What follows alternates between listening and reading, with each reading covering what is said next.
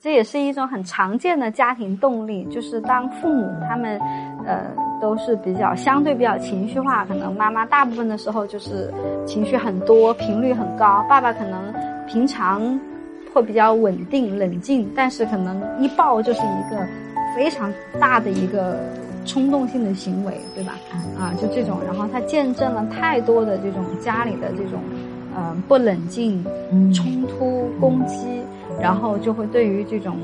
有冲突性的行为，呃，有着非常多的恐惧啊和评判。然后自己在这个当中，一个小小孩的这个环境中，肯定也是经常体验到这种不安全和伤害。所以一方面很害怕这种这种冲击性的、攻击性的东西会来伤到自己，也很担心这个东西会伤到别人。你都不断的在调动自己的意志力。调动自己的各种各样的东西，逻辑自洽，来让自己不要表现出任何的情绪，尤其是愤怒的情绪。但是你要了解哈，愤怒是一个特别特别健康的正常的情绪。愤怒代表着提醒我们，有的人踩到我们的边界了啊，那我们只需要去表达，告诉对方，嗯，这个界限在哪里就可以了。其实，即使你有愤怒，你也可以学着用不愤怒的方式表达。但是呢，刚刚开始的肯定是做不到的啊。虽然可能这个我们的这个同学他已经三十六岁了，但是可能当他在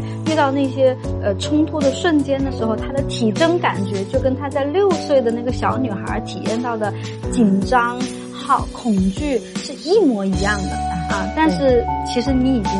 长大了，而且我我会建议你现在真的是可以去学着去释放一下你的。呃，愤怒，